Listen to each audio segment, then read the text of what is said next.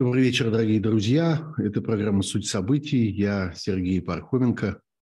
Сегодня, если я не ошибаюсь, 7 апреля 2023 года. В Москве сейчас 9 часов вечера. Начнем с вами очередной э, традиционный пятничный стрим.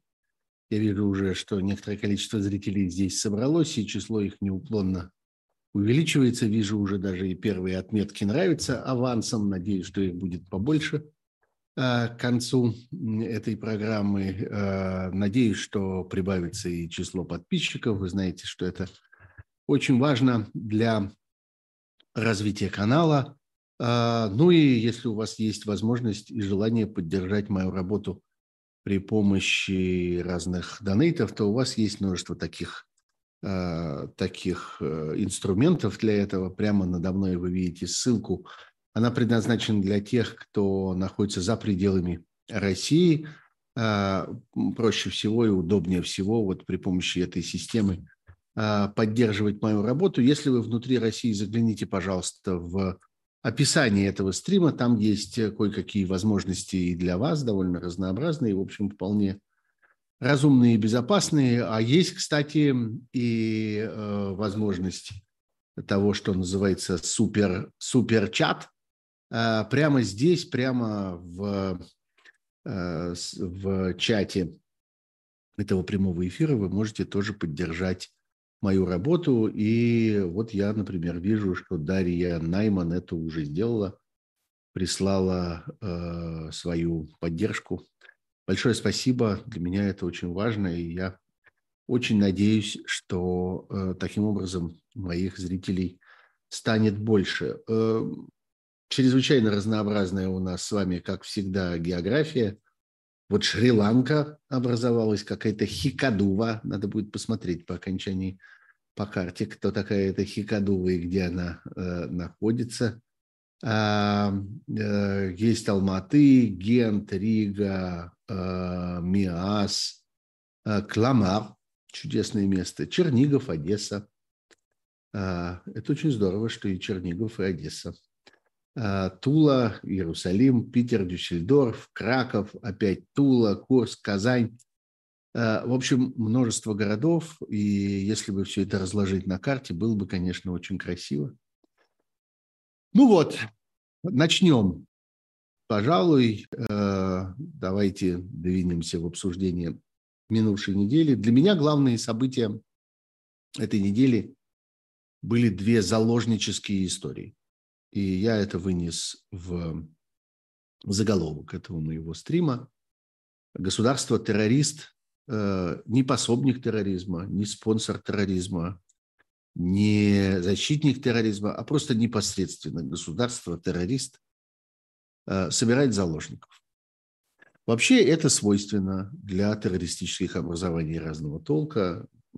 Это могут быть государственные образования, могут быть просто какие-то банды – которые держат э, какую-то территорию или какой-нибудь объект или еще что-нибудь такое, террористам свойственно брать заложников. А людям, которые борются с террористами, свойственно э, заложников пытаться освободить, пытаться вызволить из э, той ситуации, в которой они оказались. Вот таким заложником, как я совершенно убежден, оказался э, арестованный на Э, минувшей недели э, американский журналист э, Эван Гершкович, человек, которого очень хорошо знают многие в России, многие его коллеги, журналисты. Я сам с ним лично не знаком, но очень многие из моих друзей и коллег давно с ним дружат. Традиционно его там зовут Ваня, а не Эван. Э, он, в общем, такое вполне известное популярное лицо. Он, несомненно, журналист. Вот что важно понимать и что подтвердит вам любой, кто его знает, что это человек, который много лет занимается, собственно, журналистским трудом, и любой желающий может видеть его тексты в Wall Street Journal, может видеть э, результаты его командировок, и нет абсолютно никаких э, сомнений в том, что он находился в России именно по этому поводу. Сегодня он оказался в заложниках, его арестовали после поездки в Свердловскую область. Э, на самом деле никаких особенных стратегических объектов там нет. есть Уралвагонзавод, который, который производит и ремонтирует, восстанавливает некоторое количество танков. С точки зрения разведки это совершенно неинтересный, неинтересный объект абсолютно бессмысленная информация, никого особенно эти танки, это производство и этот их ремонт не интересует. Это совершенно очевидно. Но понятно, что э, путинскому режиму нужны заложники. Нужен обменный фонд, который он сможет использовать для того, чтобы э, решать свои политические проблемы. Обычно говорят о том, что э, наиболее вероятно намерение обменять э, этого заложника, ну или еще какого-нибудь такого богатого, жирного, что называется, заложника, такого, за которого много дадут. Богатого не потому, что у него есть свои деньги, а потому что его ценность, так сказать, на этом заложническом рынке достаточно велика. Так вот, э, обычно называют два имени. Э, называют имя человека, который убил э, Зелимхана Хангашвили э, в Берлине, того самого велосипедного убийцу по фамилии Красиков, который получил пожизненное заключение, сидит в одной из берлинских тюрем. Причем пожизненное заключение – это такое без права помилования. А вторая э, кандидатура э, – это человек, который на протяжении э, нескольких лет, даже, пожалуй, больше 10 лет, 13 лет продолжалась эта операция, по-моему, с 2010 года, он по фальшивым документам бразильского гражданина постепенно внедрялся в разные европейские политические органы и добился того, собственно, в этом заключалось его задание – то стал э, стажером в Международном уголовном суде, вот в том самом суде в Гааге, который выдал э, в недавнее время ордер на арест э, российского президента Путина и детского омбудсмена Львова Беловой.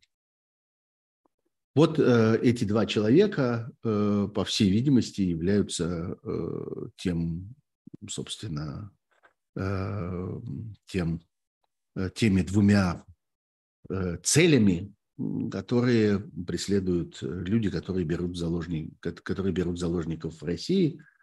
В первом случае, в случае этого самого убийцы, по всей видимости, потому что это кадровый сотрудник ГРУ, один, видимо, из тех, кто, собственно, принадлежал вот к той самой группе, которая занималась э, политическими отравлениями, э, разного рода другими политическими убийствами за пределами Российской Федерации. Видимо, это один из них, соответственно, это человек, который знает, как вся эта система устроена, как этих людей тренируют э, и, соответственно, какие существуют какие-то характерные особенности, какие-то, может быть, мелкие детали – которые помогут этих людей э, идентифицировать и разоблачить при необходимости. Ну, этого достаточно уже известно. Э, и расследователи здесь, прежде всего, те расследователи, которые работали с делом об отравлении Алексея Навального, они продвинулись очень далеко и научились этих людей вычислять. Но в любом случае этот материал, конечно, пригодится. Что касается того, кто под бразильскими документами пытался пытался проникнуть в уголовный суд, а, то это вообще... Простите, сейчас минутку. А, то это вообще довольно ценный и редкий субъект, что называется, потому что почти не осталось уже вот таки, такой глубокой работы с нелегальными агентами чаще всего в последнее время а, пытаются перевербовать какого-то реального человека, который находится за границей, у которого есть его, а, так сказать, натуральная натуральная личность, человек, который где-то родился, где-то учился, Э, где-то жил, где-то работал, оставил огромное количество всяких следов, потому что в современном мире э, снабдить нелегала всей вот этой вот его искусственной личностью чрезвычайно сложно, поскольку у человека оставляет огромное количество цифровых следов, тех случаях, когда он участвует в каких-то социальных э, структурах, там, не знаю, получает какие-то пособия, страховки, регистрируется где-то, э, учится, получает дипломы, лечится где-то и так далее, и так далее. От всего этого остаются электронные следы, накапливается такое, с каждым днем нашей жизни накапливается огромное электронное досье, и в результате подменить это все или там фальсифицировать это, создать это искусственно чрезвычайно сложно. Гораздо проще взять реального человека со всеми вот этими вот его данными, со всей его историей и каким-то образом его перевербовать. Но вот в данном случае речь шла именно о нелегале. Человек, человека этого звали Сергей Черкасов. А, и вот, э, по всей видимости, э, этот, так сказать, ценный товар России хотелось бы вернуть назад. А, э, с использованием журналиста в качестве вот такого заложника, в качестве обменного материала, возникает всегда большая проблема. Такая же ровно проблема, как та, которая возникает тогда, когда в качестве, э, вот для обмена, в качестве такого вот э, элемента обменной операции пытаются использовать э, оппозиционного политика. Обменять оппозиционера или журналиста на шпиона, грубо говоря, или на убийцу, или на э, вот такого диверсанта, направленного за границу одной из государственных спецслужб, не удается прежде всего потому, что сами эти люди отказываются участвовать в этих обменах, а кроме того, вторая сторона тоже отказывается признавать их подходящим, так сказать, материалом для обмена. Потому что э, представьте себе, что если, скажем, журналиста обменивают на вот такого шпиона-нелегала, типа, э, например, вот этого вот Черкасова, который э, с бразильскими документами прятался много-много лет, то по существу это означает признание того, что он сам является разведчиком, что не нужно ни ему, ни тем, кто отстаивает его право на свободу. Не нужно признавать, то он э, как бы проходит по одному разряду с тем, на кого его обменивают. Тем более это важно тогда, когда речь идет о политическом деятеле, когда речь идет об оппозиционном политике. Ну, вот таком, например, как Алексей Навальный. Или вот второй случай, о котором, конечно, я хотел бы говорить сегодня, это случай Владимира Карамурзы, э, для которого вчера в судебном его заседании прокурор запросил 25 лет тюремного заключения. Больше, чем э, э, по российским законам полагается убийце при отягчающих обстоятельствах или что-нибудь вроде этого. Совершенно очевидно, что никакого преступления, э, о котором можно было бы говорить в таких терминах и которое можно было бы описывать вот в таких э, цифрах и в таких сроках э, Карамурза не совершал, и речь идет о мести. Речь идет о том, что это человек, который на протяжении многих лет доставал, ну, как это теперь принято говорить, я бы даже сказал, терроризировал большое количество сотрудников российских карательных органов, не решаюсь, не решаюсь назвать их правоохранителями, доставал их своей э, деятельностью прежде всего э, продвигая и развивая идею списка Магнитского. Идею персонального санкционного списка, э, в котором появлялись бы люди и подвергались бы там персональным санкциям те самые люди, которые оказались виновны в грубом нарушении прав человека в России, в издевательствах над людьми, в издевательствах над заключенными. Прежде всего, ну, вы помните, откуда взялся список Магнитского, он взялся из дела Сергея Магнитского в середине 2000-х годов. Э, этот человек разоблачил э, очень крупную финансовую э, аферу, связанную с налоговым, налоговыми манипуляциями в России. Речь шла о многомиллиардных хищениях. И после этого был сам обвинен в злоупотреблениях, и, в общем, его насмерть замучили в тюрьме. И к этому имели э, отношение, имела отношение целая группа судей, прокуроров, следователей, а также сотрудников э, российской тюремной системы, которые, собственно, его и мучили. И вот э, первоначальный список Магнитского, он был создан для этих самых людей, для людей, которые засветились, которые поучаствовали в, в этом многомесячном мучении Магнитского и в доведении его до смерти в тюремной камере. И этим списком занимался непосредственно Владимир Карамурза. И вот теперь он абсолютно демонстративно отдан в руки одного из э, тех, кого он в свое время обвинил в нарушении прав человека, тот самый судья, который сегодня возглавляет коллегию из трех судей по делу Владимира Карамурзы, человек по имени Сергей Подопригоров, это человек, который был в этом самом списке Магнитского и был в том самом списке, утверждение которого в, сначала в Конгрессе Соединенных Штатов, а потом в парламентах других стран, утверждение которого продвигал Владимир Карамурза и которого он добивался. Не один, надо сказать, в этой истории принимал довольно активное участие еще Борис Немцов, участвовал в ней Гарри Каспаров, участвовал а, в ней Михаил Касьянов и другие российские оппозиционные политики.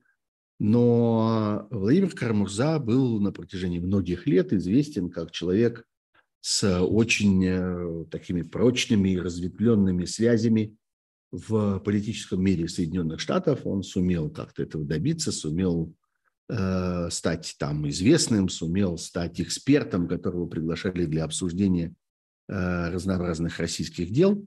Э, человеком очень авторитетным в обсуждении российской э, темы в Соединенных Штатах. И именно поэтому он получил возможность оказать существенное влияние на процесс э, продвижения и принятия вот этого самого списка Магнитского. И теперь, э, ну, просто напрямую, демонстративно э, предложено одному из его фигурантов этого списка отомстить тому, кто этим всем, кто этим всем занимался. Я думаю, что это делается для того, чтобы произвести впечатление на мир, для того, чтобы продемонстрировать, что вот э, мы ни перед чем не остановимся, у нас есть человек, мы готовы его мучить э, совершенно, так сказать, свирепыми способами. Поэтому торопитесь предложить нам что-нибудь для его выкупа. Я, признаться, абсолютно не верю в то, что, э, например, Алексей Навальный может тоже оказаться вот таким обменным материалом, Э, отношение к нему совершенно специальное. Он личный враг российского диктатора. И э, я думаю, что абсолютно исключено, чтобы кто-то попытался его обменять на кого-нибудь или на что-нибудь э, до тех пор, пока уж совсем, что называется, ситуация не возьмет их за глотку. Я думаю, что это, эту возможность берегут до того момента, когда на кону окажутся какие-то серьезные политические обстоятельства – и речь идет, речь будет идти, речь будет идти э, о том, что э, э, что нужно менять его не на человека какого-то, не на какого-то деятеля, какого-то персонажа, а на какие-то серьезные политические уступки. Только тогда, собственно, это возможно. А до того э, я бы сказал, что возможны другие варианты, Э, вот такие, которые связаны, например, с Иваном Гершковичем или с, э, или с Владимиром Карамурзой. Э, государство-террорист работает на, собственно, вот этой, я бы сказал, заложнической технике, такой же ровно, которая была свойственна для террористических организаций во время разных национальных конфликтов – на э, территории э, распадающегося Советского Союза, ну или вообще в мире, э, когда разного рода террористические организации брали заложников для того, чтобы произвести впечатление на мировое общественное мнение или для того, чтобы добиться каких-то своих конкретных политических целей. Вот, мне кажется, что это важнейшая история. Что касается Ивана Гершковича, то тут есть еще одно обстоятельство, о котором я хотел рассказать. Оно, мне кажется, достаточно важным. Может быть, вы обратили внимание, что э, в начале э, этой недели э, было опубликовано письмо, открытое заявление, подписанное большой группой российских журналистов, которые высказались в поддержку Эвана Гершковича и высказали свое возмущение фактом его ареста. И это, мне кажется, очень важной вещью, потому что это первый случай, когда большая группа э, российских журналистов, находящихся в очень разных обстоятельствах, в разных странах, э, большая часть этих журналистов э, работает за пределами России. Так вот, большая группа журналистов соединилась вместе для того, чтобы сделать это публичное заявление. И, по-моему, это очень хороший прецедент – мне кажется, что это достаточно важная, э, важная возможность, которая э, будет повторяться теперь. Следующее заявление или какую-то следующую совместную акцию будет проще организовать. Всегда существует дискуссия по этому поводу.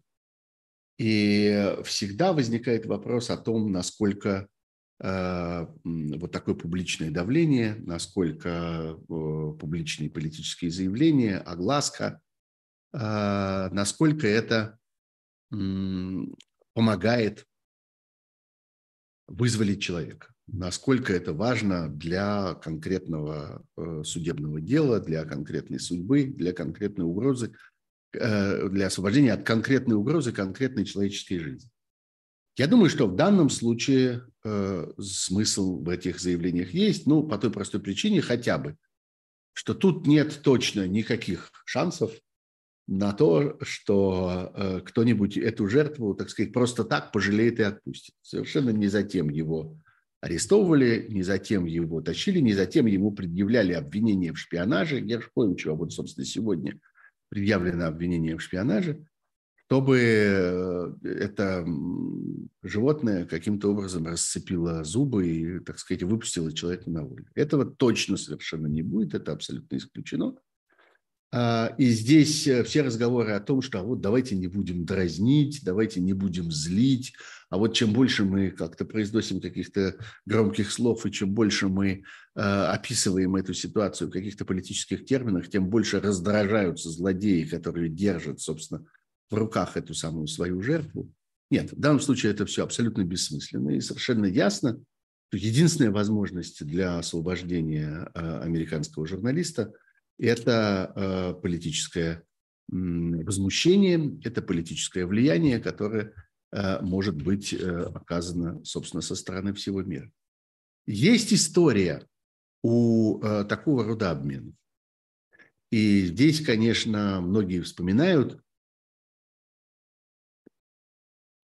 историю с другим американским журналистом Николасом Даниловым, который был вот так же точно обвинен в шпионаже э, и арестован в Советском Союзе, где-то, так сказать, уже на излете э, советского времени. Э, это был, если я правильно помню, 89-й, что ли, год. Вот, и, то есть, позднее такое Горбачевское время, уже, собственно, такая глубокая перестройка, уже все это приближалось к путчу 91 года, о котором, впрочем, мы тогда еще не знали. А, и тогда тоже возникла эта проблема, что э, речь шла о том, чтобы, что на американской стороне задержан реальный разведчик, а вот на этой советской стороне задержан журналист.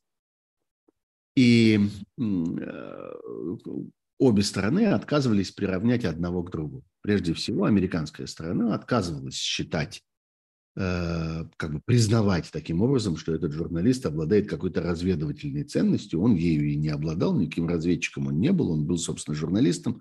Другое дело, что тогда, в то время, э, и тоже важно как-то про это помнить, э, журналисты, которые работали, это традиционно еще там с 60-х, 70-х годов происходило, журналисты, которые работали на территории Советского Союза, они достаточно часто, ну, во всяком случае, некоторые из них – были каким-то образом связаны с правозащитным движением, с диссидентским движением. Они интересовались этим. Ну, надо сказать, что жизнь журналистов в Советском Союзе э, западного, она была довольно скучная, потому что особенных событий, до которых этот, этот журналист мог бы добраться, каких-то особенных сенсаций не было. И они искали признаки э, ну, какой-то какой общественной жизни. Какого-то живого действия, живой мысли в, внутри советского общества. И достаточно часто э, приходили к тому, что вот э, такими объектами, о которых интересно писать, которые являются образцами какого-то гражданского служения, какого-то особенного гражданского мужества и так далее, что такими людьми являются диссиденты, являются правозащитники, являются э, э, люди, которые выступают за демократические ценности в этих, в этих, так сказать, ужасных советских условиях. И вот э, западные журналисты оказывались достаточно часто с ними знакомы, они устраивали для них какие-то э, пресс-конференции, они э, интервьюировали их, они передавали на Запад их выступления, иногда какие-то их там книги, статьи и так далее.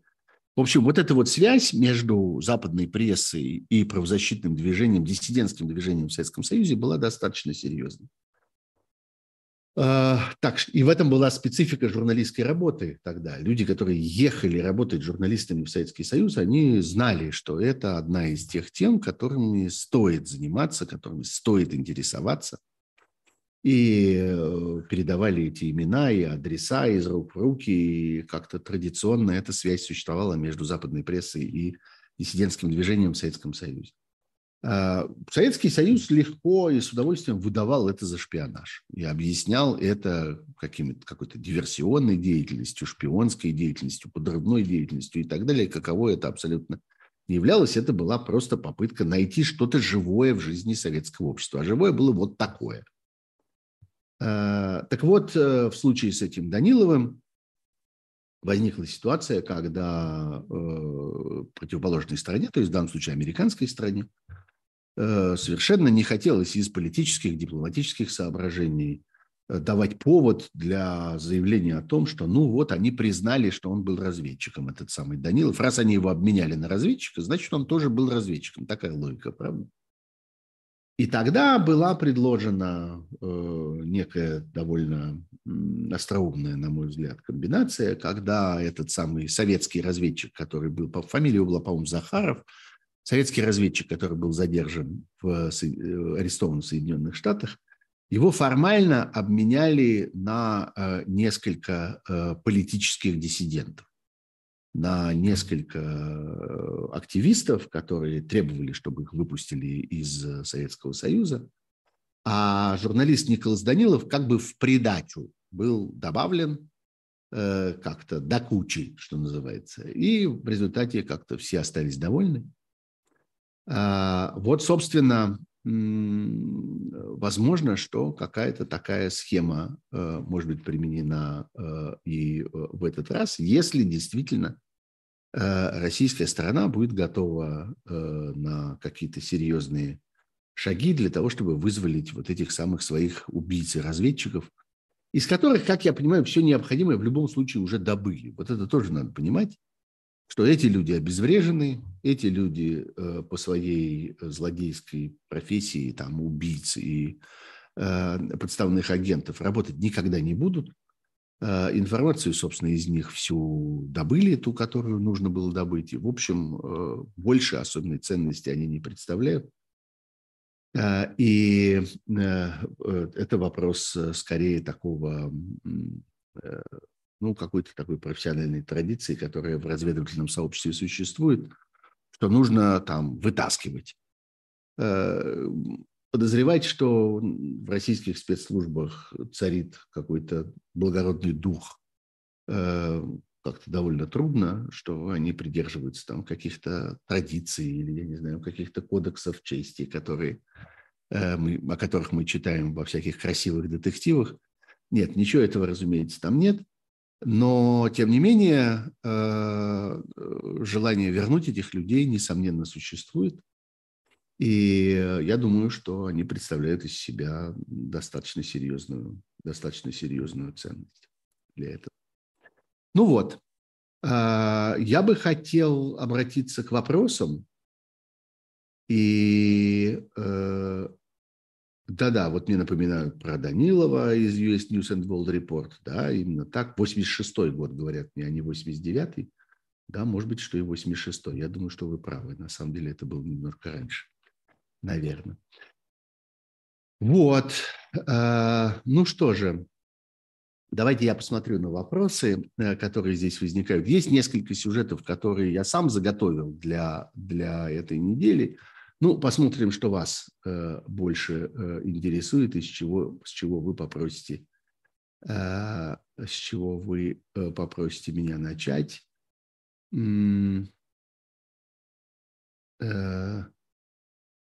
Сейчас, ну-ка посмотрим. Я видел, я видел вопрос. Нет, не могу не могу найти, был поразительным образом. Э, вот, ну вот вопрос, он такого, я бы сказал, скорее какого-то фантазийного э, такого характера. Но э, я, честно говоря, вижу подобные вопросы время от времени, поэтому, пожалуй, отвечу. Речь идет о замене директоров музеев. Означает ли это, спрашивает у меня Крази Панда, что искусство пошло в залог каких-то тайных кредитов – или способ обналички и всякое такое. Послушайте, нет, я абсолютно убежден, что никаких там специальных каких-то э, финансовых или каких-то тайных, э, тайных криминальных манипуляций нет. Речь идет просто о том, что крупные, что называется, учреждения культуры, э, государство, вот это путинское государство, государство, которое э, ведет войну, пытается взять под жесткий контроль. И для них э, идеологическая как бы, сторона дела гораздо важнее любой другой, и они не хотят допускать, чтобы люди хоть в какой-то мере самостоятельные, такими были освобожденные только что от своих должностей директор Третьяковской галереи э, Трегулова и э, директор э, Пушкинского музея Марина Лошак, а, так вот, э, это люди самостоятельные, это люди со своими взглядами, со своей инициативой, со, своими, со своей какой-то гражданской позицией. И э, государству, которое вот такому, которое полностью э, как-то заковывает всю общественную жизнь в эту вот броню военной пропаганды, это совершенно не нужно. И это абсолютно достаточное объяснение. Совершенно не нужно искать за этим каких-то сложных манипуляций или еще чего-нибудь такого. Я, кстати, не согласен, возвращает нас к теме заложников э, Евгений Гетман, я не согласен, что они сидят, пока Путин у власти, допустим, его сменит Пригожин, Кадыров или Патрушев, он-то что, их выпустит? Ну, вы знаете, Пригожин, Кадыров, Патрушев, э, ну, мы обычно этими именами обозначаем э, такие достаточно условные Э, условную перспективу э, того, что после исчезновения, собственно, Путина э, его режим окажется в руках таких наиболее криминальных, наиболее, я бы сказал, экстремальных элементов, которые этим самым режимом будут воспитаны. Да, скорее всего, такой период нас ждет. Скорее всего, такой момент в истории России будет, и обычно это, собственно, так и происходит – что после гибели диктатора, во всяком случае после исчезновения диктатора со своего диктаторского места, власть оказывается в руках, в руках наиболее свирепых его, э, собственно, сторонников. Но э, обычно это бывает достаточно коротко, и это некоторая такая промежуточная ситуация, э, которая сменяется там следующими, следующими сменами власти, и понятно, что эти люди власть удержать, удержать не могут. И понятно, что вот этот период, да, его можно называть продолжением путинского. Никто его не берет в расчет, никто не ждет, так сказать, никаких реальных изменений от людей, которые непосредственно после Путина окажутся обладателями этой власти. Они будут драться между собой, они будут заняты дележом путинского наследства, ничего больше их, собственно, не будет, не будет интересовать. И э, не об этом периоде говорят, когда говорят о том, что со сменой этого режима должно, должны произойти какие-то существенные политические изменения в той стране, которая окажется на территории России. Я абсолютно, кстати, не уверен, я тоже много раз про это говорил, что это, собственно, будет Россия в ее нынешней, в ее нынешней конфигурации или там в ее нынешнем, нынешних территориальных границах. А, но понятно, что тому режиму, который реально заменит собой путинский, вот не вот это, так сказать, промежуточная какая-то свара, которая начнется непосредственно после его исчезновения с политической сцены, а тому режиму, который реально заменит собой путинский, важно будет доказать, что он другой. Это будет важнейшая политическая задача для этих людей, доказать, что нет, мы не такие, у нас совершенно другие затеи, идеи и так далее. А, вот. А, так что э, в этой ситуации, э, собственно, важнейшим элементом вот этого изменения должно быть э, тотальное изменение э, отношения к тем политическим противникам предыдущего режима, какими являлись и являются скажем, Алексей Навальный, Владимир Карамурза и другие люди, которые, Илья Яшин, несомненно, другие люди, которые символизируют собой сегодня э, это э, сопротивление. Пока я жду еще каких-нибудь вопросов и очень призываю вас здесь в чате эти вопросы задавать.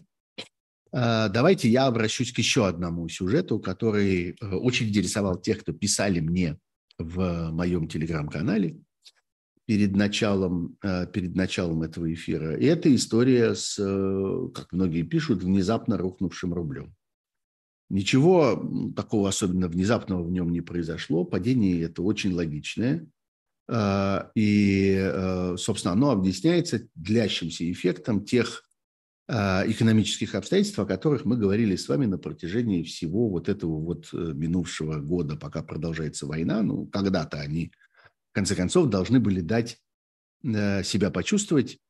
В какой-то момент все-таки должно стать понятно, что мир, экономический мир вокруг России изменился, и экономическая ситуация внутри самой России изменилась тоже. Э, довольно много сказано в последние дни о причинах. Вы знаете, да, что что помните точнее, давайте я э, еще раз вам это напомню, что непосредственно после начала войны в феврале и марте 22 года произошло стремительное падение курса рубля, и э, доллар стоил тогда аж там где-то до 150, это продолжалось недолго, несколько дней, на рынке была паника, а потом постепенно а, рубль стал возвращаться к э, своим, так сказать, довоенным цифрам, и даже выкатился на э, совсем такие неожиданные для многих цифры, и какое-то время э, цена доллара опускалась там до 50 с чем-то рублей. Но, ну, в общем, доллар более или менее держался на уровне там 60-65, как-то постепенно приближался к 70.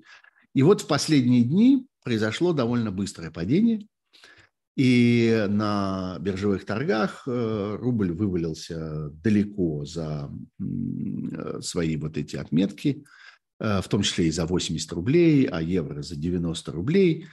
С чем это связано? Ну, прежде всего, в качестве первой эм, причины называют здесь эффект, который, наконец, стал достаточно серьезным и стал ощущаться вот в этой финансовой сфере – эффект от ухода из России э, крупнейших западных компаний. Вообще исход, который произошел за этот год, совершенно колоссальный. И ну, некоторые умудряются как-то хихикать и смеяться по этому поводу, что вот раньше у нас э, как-то были вот такие гамбургеры, а теперь сякие. Раньше у нас у нас были такие, та, такие стаканчики с кофе, а теперь сякие. Речь совершенно не в гамбургерах и не в стаканчиках кофе, а речь идет в об огромном количестве промышленных, реально мощных промышленных мощностей. Речь идет э, и о автомобильной промышленности, речь идет и о нефтедобыче и переработке нефти и разных других полезных ископаемых.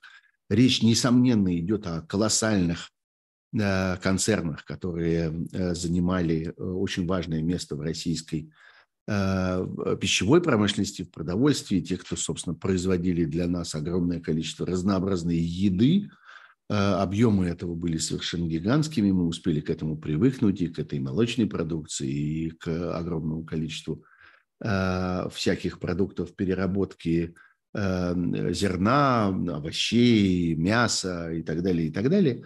Все это посыпалось и все это бросилось вон из России. Огромное количество инфраструктурных компаний, строительных, огромное количество компаний, которые занимались разного рода транспортом, перевозками и так далее. Так вот, эти компании продаются за доллары. Вот это вот про это не нужно забывать. Что если какая-то гигантская компания, э, которая строила в России автомобили, или производила в России йогурты, или перерабатывала в России нефть, или еще что-нибудь вроде этого, если эта компания продает, избавляется от российского бизнеса, то она не хочет за этот свой российский бизнес получить огромный железнодорожный вагон рублей. Эти рубли им не нужны. Им нужна твердая валюта.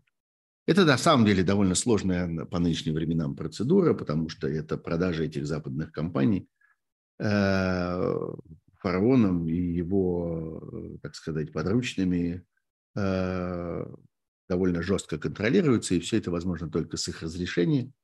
И существует специальное законодательство, в результате которого с этих компаний, которые продают свое имущество в России, собирают довольно большие поборы, но так или иначе, в какой-то момент это происходит, и компания может быть продана. Вот, собственно, пример, который все приводят.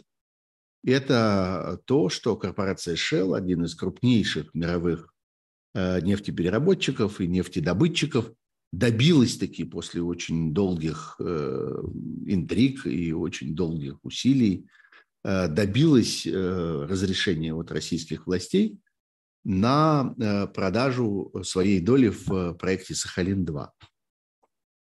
И стоимость этой продажи почти 95 миллиардов рублей. Так вот эти рубли никому не нужны. Никто не собирается получить эти рубли и как-то на этих рублях сидеть. Эти рубли немедленно после того, как они получены, должны быть переведены в твердую валюту, в доллары там, или в евро, или во что-нибудь еще похожее, и выведены из России. И это происходит каждый раз. Каждый раз, когда какая-то крупная компания, э, работавшая в России, избавляется от российского бизнеса, возникает эта проблема. Она за эту продажу получает много рублей, эти рубли она хочет превратить в доллары, и эти доллары она хочет вывести из России. И это приводит к очень большому спросу на э, валюту на э, российском рынке. А если на какой-то предмет большой спрос, он растет в цене. Вот и все и совершенно никакого другого эффекта э, здесь не возникает. Вот, например,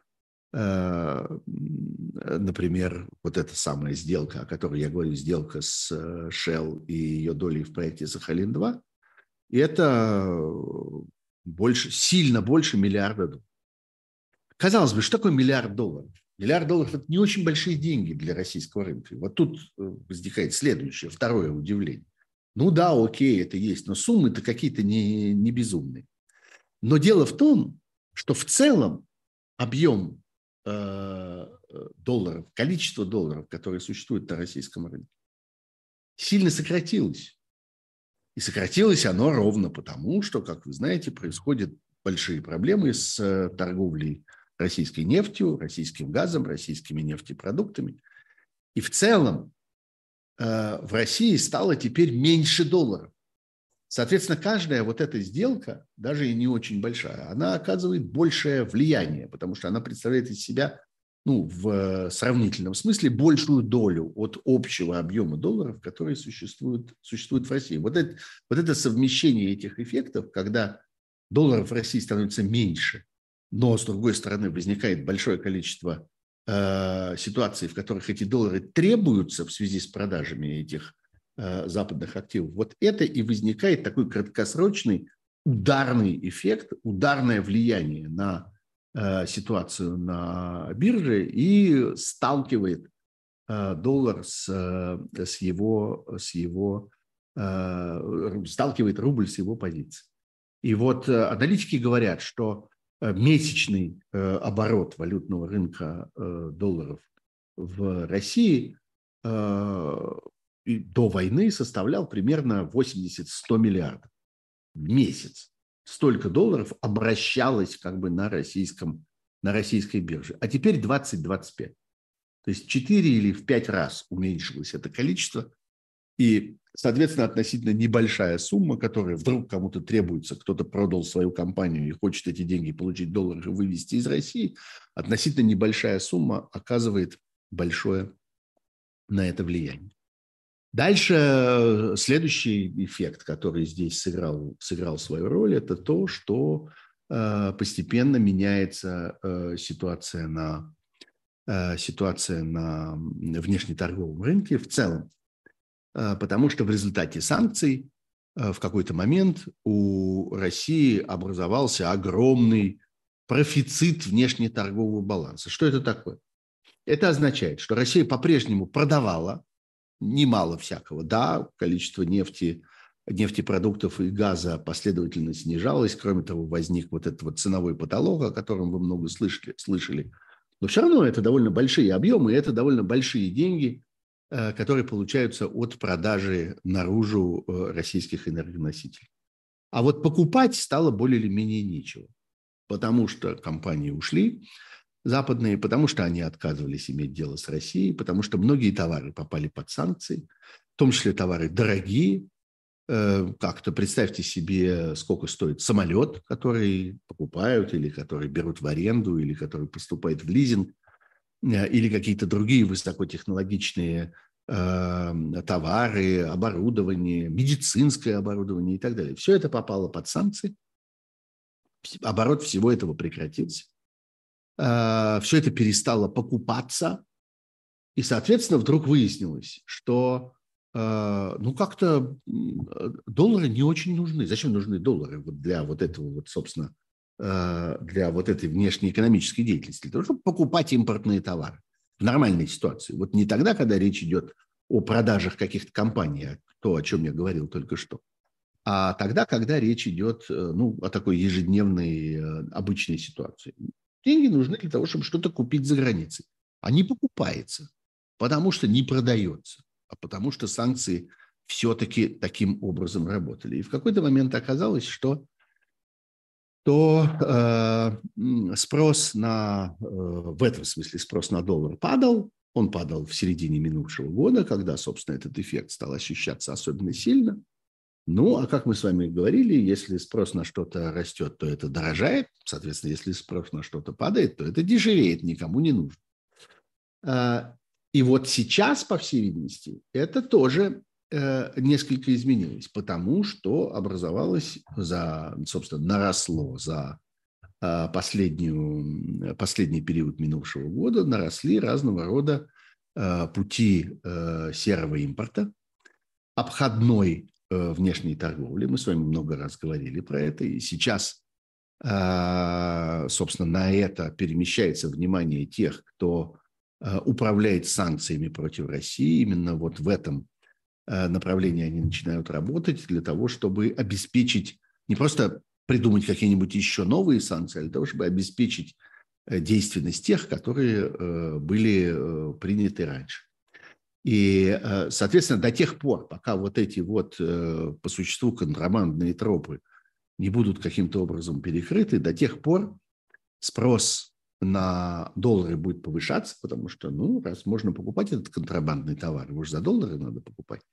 А когда перекроют, тогда все это, собственно, и прекратится, и тогда, по всей видимости, курс рубля покатится назад – Понятно, что российское государство будет всячески сопротивляться этому.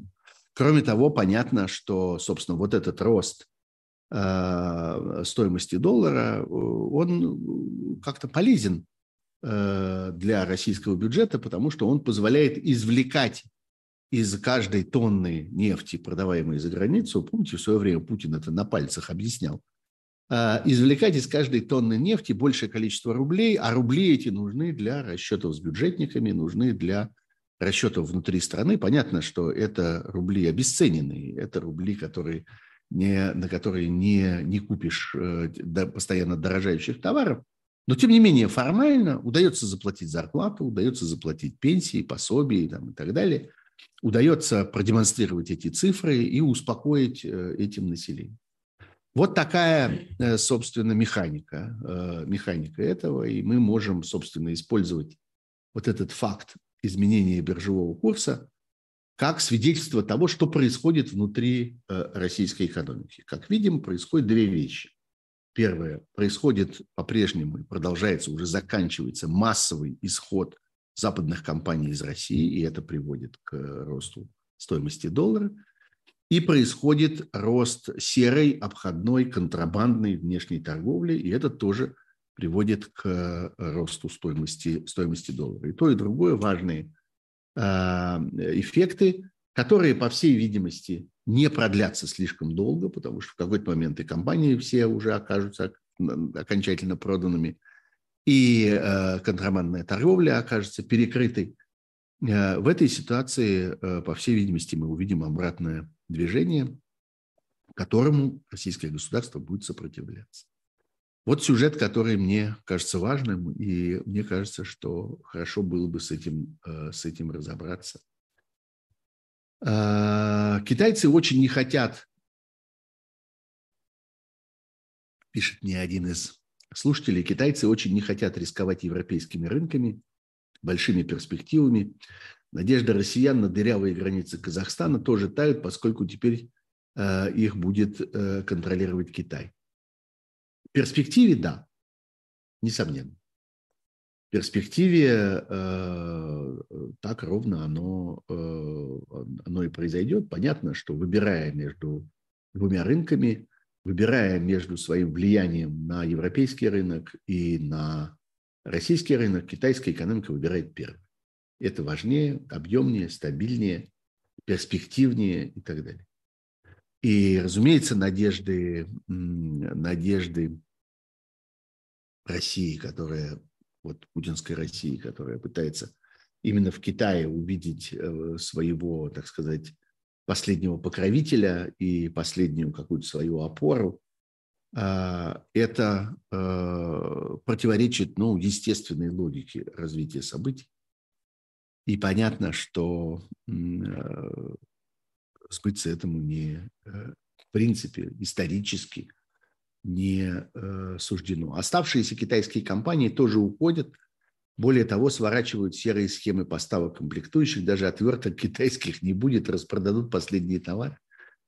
Э, пишет Сандугаш Илимбаева. Вот такая у нас есть слушательница с таким красивым восточным именем. Послушайте, все по-разному. Ну, кто-то, несомненно, попытается еще на этом какое-то время попаразитировать. Я думаю, что мы с вами увидим а, и специально созданные китайские компании, которые не будут а, рисковать своим, а, своим международным авторитетом и своими контрактными обязательствами с европейскими партнерами, будут создавать прокладки, промежуточные всякие схемы, всяких однодневок для того, чтобы продолжать Э, работать на российском рынке. Ровно так же, как мы помним, был такой период, когда российские компании вскоре после 2014 года, после первоначального первоначальной аннексии Крыма, э, многие создавали тоже такие промежуточные компании для того, чтобы сделать вид, что сама компания в Крыму не работает и, соответственно, не подлежит западным санкциям в связи с этим. А вот есть какой-то странный образовавшийся новый элемент на рынке, какое-то новое название, какой-то никому неизвестный бренд. А при ближайшем рассмотрении оказывалось, что это филиал того же самого банка или той же самой коммуникационной компании, или той же самой авиакомпании. Их бесконечно на этом ловили. Это, в общем, довольно, довольно примитивный способ э, уйти от этих ограничений. Но мы с вами, конечно, это увидим и в случае с Китаем тоже. Обязательно увидим. Э, обязательно эти серые схемы будут существовать. И э, так что э, наверняка какой-то период еще такой нам предстоит. Это не произойдет, конечно, одномоментно. А, ну вот, давайте посмотрим еще по темам, которые мне, мне казались, казались здесь уместными. Ну, э, меня просят высказаться по поводу, по поводу убийства э, вот этого самого чудовищного, так называемого блогера, на самом деле путинского пропагандиста взорванного в Петербурге, э, вот этого самого татарского. Ну, что можно сказать? Бандит, он и есть бандит.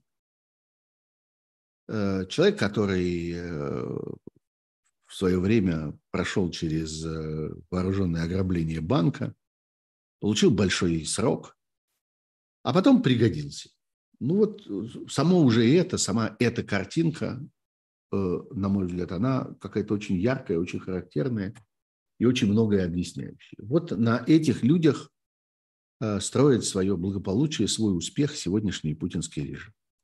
На людях, которые убивали и грабили, и которые идут по жизни со словами, мы их ровно слышали из уст этого самого Владлена Татарского, так называемого, э, идут, с, идут под лозунгом «всех убьем, всех ограбим, как мы любим». Ну, Понятно, что эта жизненная философия приводит их вот к тому положению, в котором мы видели этого татарского, и мы их увидим еще много этих татарских в этой позе э, с разорванной головой, э, э, как мы его видели после этого, э, после этого взрыва. Э, на самом деле у нас нет сегодня достаточных э, оснований для того, чтобы остановиться на какой-то из возможных э, версий этого убийства. Совершенно очевидно, что в Украине есть достаточное количество людей, которых э, деятельность этого самого татарского приводила в ужас и отчаяние. Людей, которых этот татарский э, сделал своими врагами, сделал осознанно, не случайно, он издевался над ними, он э, как-то демонстрировал свою безнаказанность. Понятно, что достаточно людей в воюющей Украине, которые хотели бы этого человека наказать за э, его подлую, э, бессовестную вот эту вот собачью службу агрессора. Ровно так же есть достаточно людей, несомненно, в российских околовоенных кругах, которые могли каким-то образом оказаться недовольны тем, что э, российское военное и политическое руководство сегодня путинское подвергается довольно ожесточенной критике, э, так сказать, справа, со стороны экстремистов. И здесь хотелось бы вспомнить ту последовательную, э, последовательную череду уничтожения разнообразных лидеров Донецкой и Луганской области, которая происходила на наших глазах, и которая, по всей видимости, была бы невозможна без участия российских спецслужб. Понятно, что эта Россия, во всяком случае, позволила кому-то, а может, сама организовала, избавиться от этих людей тогда, когда они перестали быть нужны, когда выяснилось, что они э, зашли слишком далеко, когда выяснилось, что они играют слишком большое влияние там в этой, в этой зоне, и что управлять ими становится слишком трудно.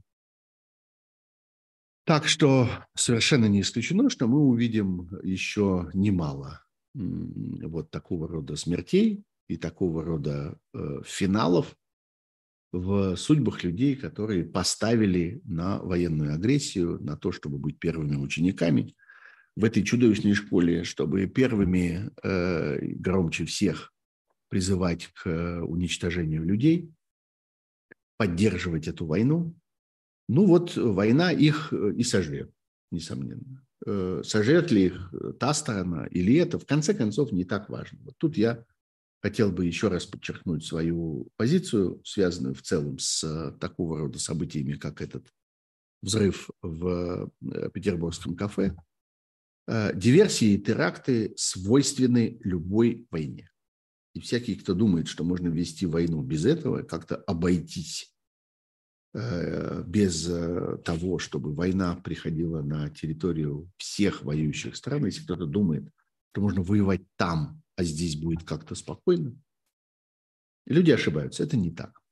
Понятно, что э, война такого масштаба, такой ожесточенности, как война, которая сегодня идет между путинским режимом и Украиной, эта война не обойдется без террора и террористов, не обойдется без диверсий, не обойдется без смертей на э, территории и одной и другой стороны. И надеяться на то, что из этого можно будет как-то обойтись, это можно будет, этого можно будет как-то избежать, абсолютно бессмысленно. Ничего подобного, несомненно, не произойдет. Так что мы будем с вами видеть еще много этих смертей и много покалеченных э, на э, этой войне. Так что винить им следует самих себя и тех, кто эту войну вместе с ними, вместе с ними создал. Интересно, Пригожин кого-нибудь уберет в ответ. А почему, собственно, в ответ? А почему вы думаете, что он не принимал участие в, в, этом, э, в этой акции? Я совершенно в этом не убежден. И у меня нет никаких оснований не э, подтверждать это, не опровергать это. Внутри этой среды они едят друг друга. Внутри этой среды они друг друга убивают. Пригожин – часть этой военной машины, и, соответственно, Э, и в одну, и в другую сторону это работает. И как предупреждение Пригожину, пишет мне одна из э, наших слушательниц. И наоборот, как э, работа для Пригожина, как пишут мне другие. Может так, может всяк. Внутри этого бурлящего, воюющего котла возможны все эти обстоятельства. И каждый против каждого. И смерть витает там над каждой головой. Послушайте, я хотел бы закончить э, этот стрим. На сегодня мы уже больше часа с вами в эфире. Э, я думаю, что мы с вами увидимся на следующей неделе. Кстати, в это, в это воскресенье, пожалуйста, не пропустите, я буду в гостях у замечательного человека, у э, Эльвиры Вихаревой, многие ее знают. Э, это очень интересный, очень активный, очень энергичный, очень мужественный гражданский активист. Она живет в Москве по-прежнему. Э, некоторое время тому назад э, Некоторое время тому назад э, появились сообщения о том, что она подверглась отравлению и даже некоторое время не появлялась в эфире, потому что последствия этого отравления были таковы, что она считала невозможным как-то показаться на публике. Ну вот посмотрим, появится ли она в воскресенье, или я буду разговаривать, так сказать, со стационарной картинкой и только слышать ее голос. Но, пожалуйста, не пропустите. Сейчас я, одну секундочку, я посмотрю время. А, это будет в 7 часов вечера по Москве. А, в воскресенье 9 числа будет у меня прямой эфир с Эльвирой Викторовой. Мы продолжим там этот разговор. Я думаю, что темы будут похожие. И я бы здесь э, сохранил бы э, некоторую интригу, не стал бы все выбалтывать вам сегодня. Да и хватит, пожалуй. Пожалуйста, обратите внимание на то, что я жду от вас лайков, я жду от вас подписок. Я не могу сказать, что жду от вас, но буду вам горячо благодарен за поддержку, за э, донейты, за вот такое какое-то дружеское выражение Э, одобрения моей работы. А мы с вами увидимся, по всей видимости, вот так напрямую в среду в программе «Особое мнение» на «Живом гвозде», а в пятницу на моем э, обычном стриме на моем собственном YouTube-канале. Вот, собственно, и все. Будьте здоровы, э, всего хорошего. И надеюсь, что наши следующие темы – будут хоть чуть-чуть повеселее нынешних. А то, конечно, набор довольно печальный у нас. Ну, война есть война. Меня зовут Сергей Пархоменко. Всего хорошего. До свидания.